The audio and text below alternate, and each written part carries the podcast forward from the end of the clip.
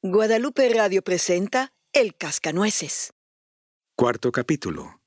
La victoria. María tuvo que guardar cama por una larga semana, pues cada vez que trataba levantarse, se mareaba, pero al fin sanó. Y como antes, pudo volver a jugar en la habitación grande.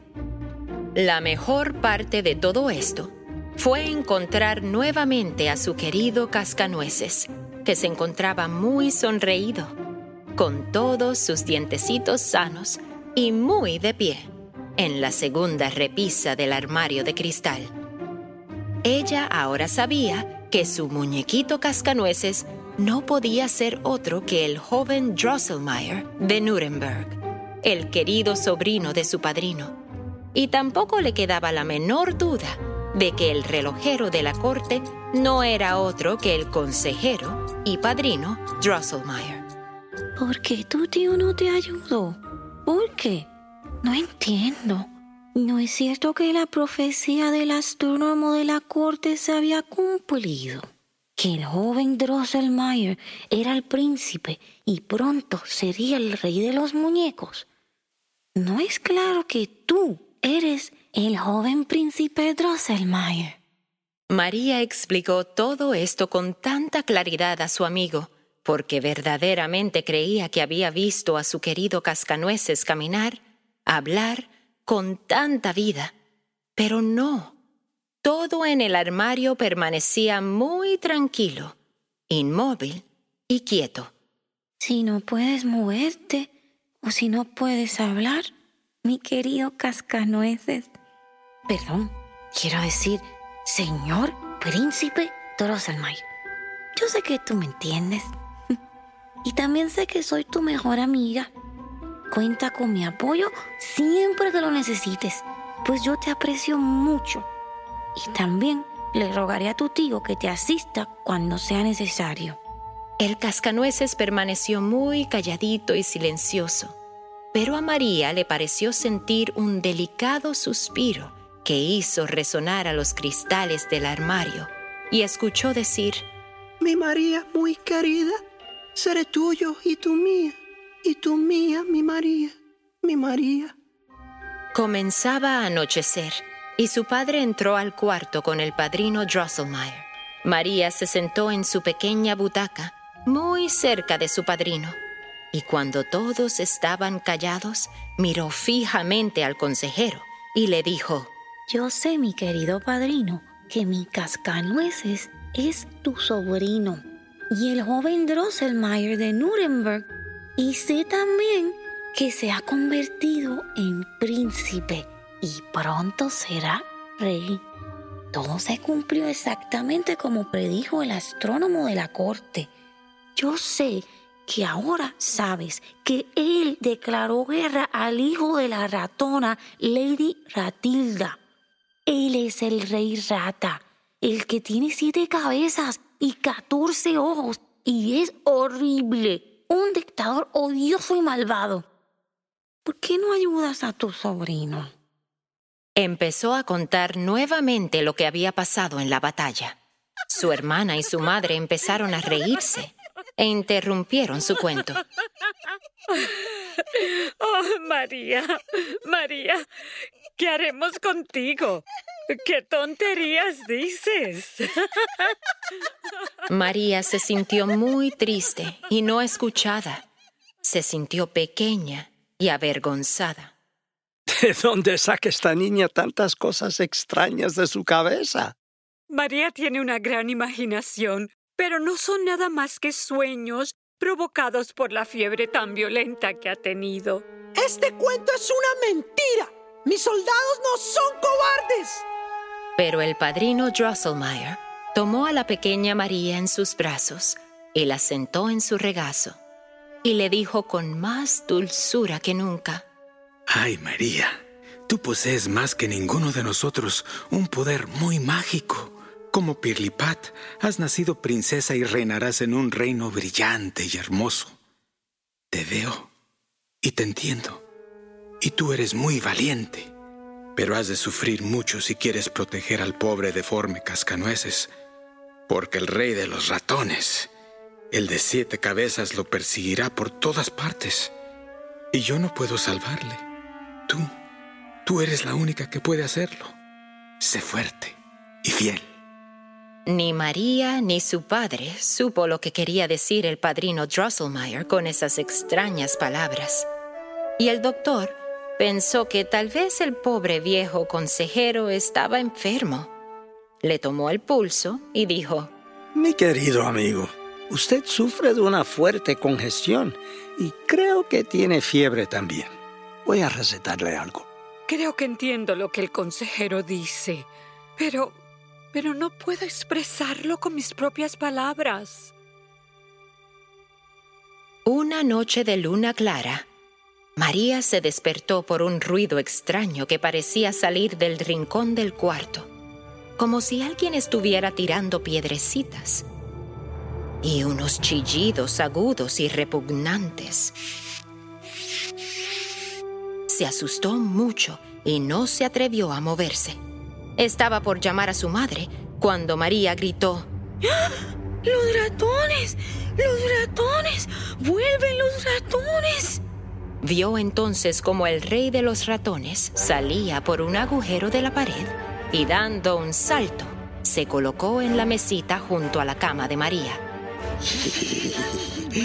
Dame tu mazapán, tus caramelos, tus figuritas de jengibre, linda nena, o muérdate cascanueces. Tu cascanueces en pedazos, en pedacitos. Lo rompo a pedazos.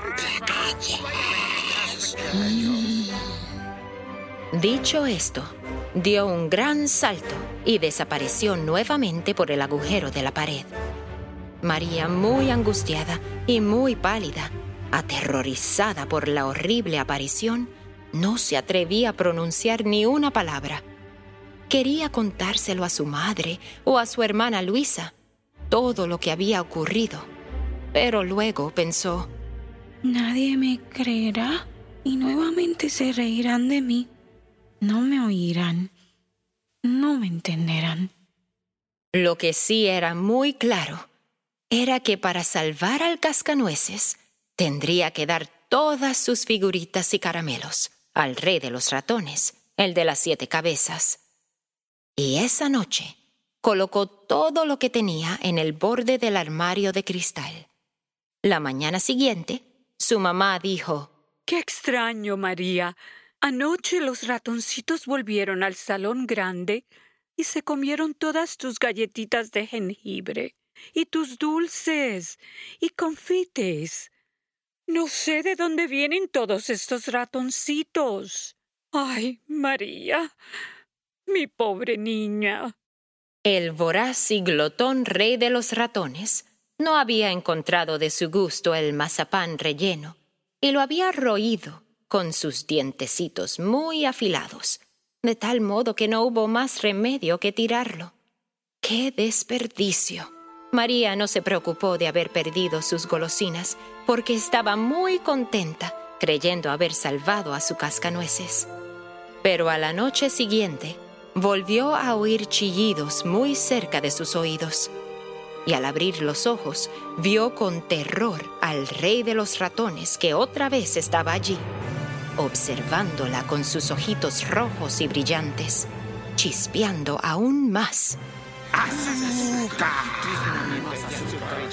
¡Azúcar! Mm, chocolate. Chocolate, chocolate,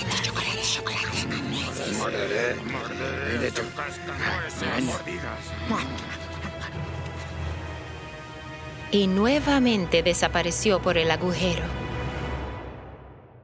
María se sintió muy triste y fue al armario de cristal y contempló sus bellas muñecas de azúcar y chocolate.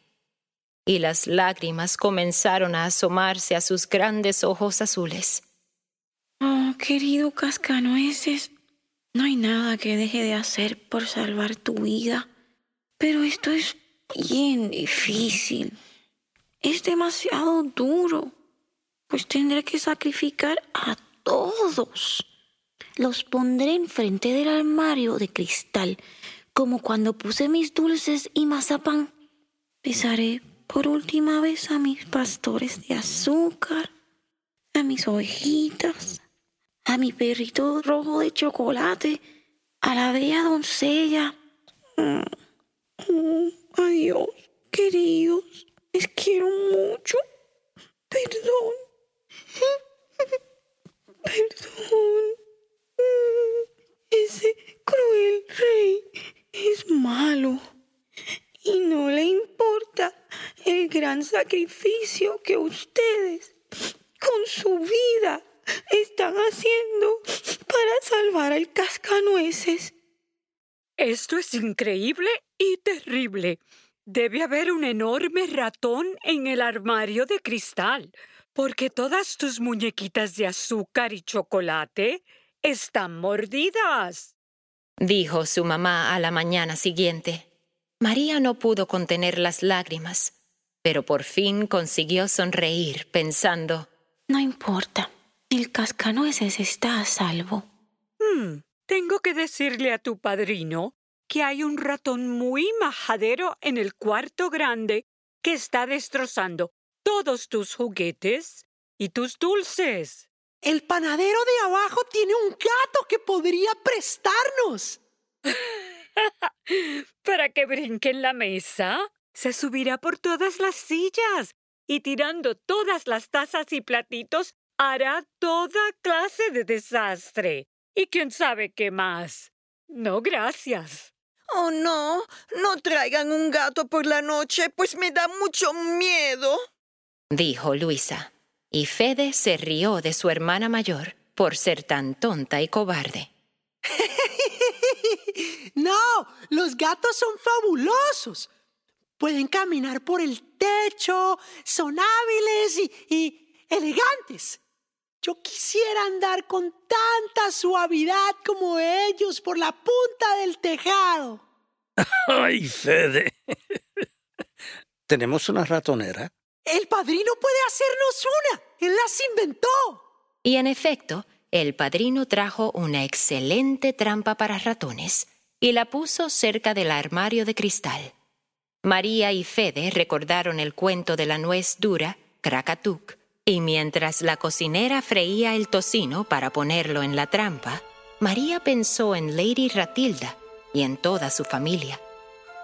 Esa noche, mientras que pensaba en su cama, María sintió algo bien frío, como hielo, recorriendo por sus brazos.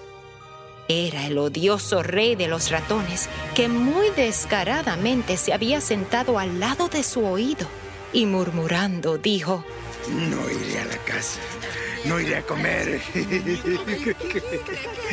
no caeré en la trampa.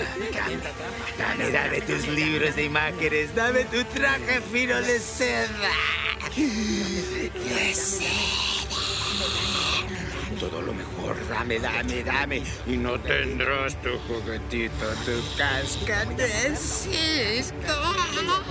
¡Lo morderé! Si no me haces caso, lo morderé. ¿Qué, qué? ¡Lo morderé!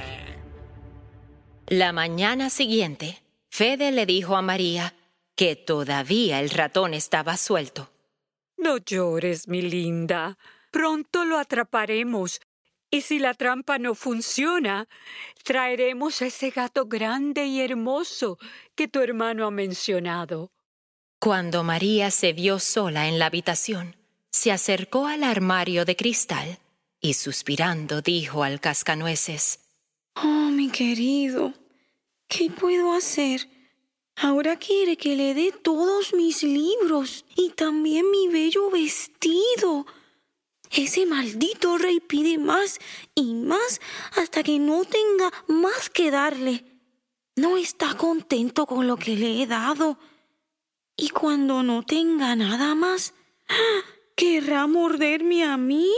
Me mordirá en pedacitos. ¿Qué haré? ¿Qué haré? María lloró por un rato, sintiéndose sola y con mucho miedo. De pronto, notó que el cascanueces tenía una gran mancha de sangre en el cuello. Desde el momento que supo que su cascanueces era en verdad el joven Drosselmeyer, sobrino del consejero, ya no volvió a abrazarlo y besarlo, pues sentía una cierta timidez. Pero cuando vio la sangre en su cuello, lo tomó con gran cuidado y comenzó a limpiarlo con su pañuelito. De pronto, sintió el cascanueces moverse en sus manos y vio que su boquita comenzaba a hablar. Ah, la más querida y bella doncella, mi mejor amiga, ¿cómo puedo darte las gracias? No, no, no, no, no. No libro de imágenes, no bello vestido, no más sacrificios. Una espada, una espada. Necesito una espada. Y dejó de hablar, y sus ojos, que habían adquirido una expresión de tristeza y melancolía, volvieron a quedarse fijos y sin vida.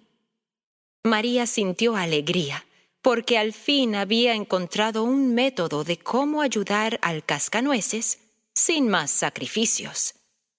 Pero ¿dónde podría encontrar una espada? Decidió hablar con su hermano y pedirle consejo. Mientras estaban sentaditos juntos en el cuarto grande, le contó todo lo sucedido. Le habló del cascanueces y del rey de los ratones, el de las siete cabezas, y le pidió que le regalara una pequeña espada. Sí, yo puedo ayudarte y darle al pequeño cascanueces una pequeña espada.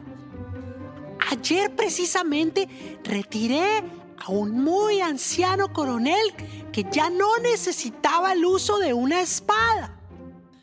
Por lo tanto, María, te la regalo. Esa noche, María no pudo dormir, pues estaba ansiosa. A medianoche, le pareció oír un chillido y saltó de la cama con mucho miedo.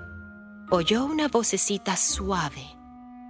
Mi estimada, respetada y mejor amiga, abre la puerta sin miedo. Abrió la puerta y allí el cascanueces estaba delante de ella con la espada ensangrentada en la mano derecha y una vela en la mano izquierda. Se arrodilló y dijo, Mi dama y mejor amiga, eres la única que fortaleció mi ánimo llenándome de fuerza y de valor. El insolente, egoísta y malvado rey de los ratones, el de siete cabezas y catorce ojos, ha muerto. Y aquí están siete coronitas que te ofrezco como trofeo.